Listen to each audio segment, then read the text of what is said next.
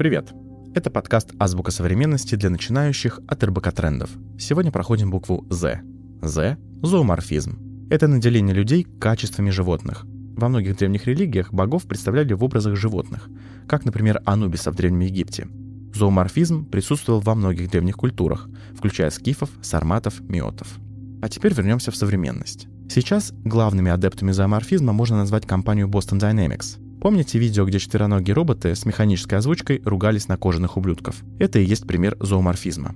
Первые шаги сделали робот-кенгуру, робот-индюшка и робот-фламинго. Но самое известное детище Boston Dynamics — Big Dog — четвероногий робот-собака, которого разработали для военных целей в 2005 году. Он может бегать по любым поверхностям и умеет восстанавливать равновесие, даже если его пнуть ногой. У Big Dog есть младший брат, Little Dog, которого создали в исследовательских целях. Компания Sony создала еще одного робота-собаку, Айбо. Он куда больше напоминает настоящее животное и создан для широкой публики. Айбо умеет ходить, распознавать окружающие предметы с помощью камер, играть и общаться с хозяином и даже симулировать эмоции. Счастье, грусть, страх, гнев, удивление и антипатию.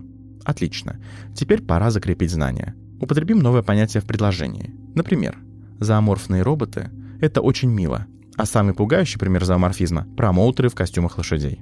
Другой пример — Зооморфные роботы настолько нравятся людям, что однажды они возмутились жестокому обращению с роботами после видео, где механического пса от Boston Dynamics пнули ногой. Больше о том, как роботы становятся нашими лучшими друзьями и как технологии проникают в повседневность, читайте в материалах на РБК Трендах. Это была «Азбука современности» для начинающих. Чтобы не пропустить следующий выпуск, подписывайтесь на подкаст в Apple подкастах, Яндекс.Музыке, Castbox и на любой другой платформе, где вы слушаете подкасты. До встречи!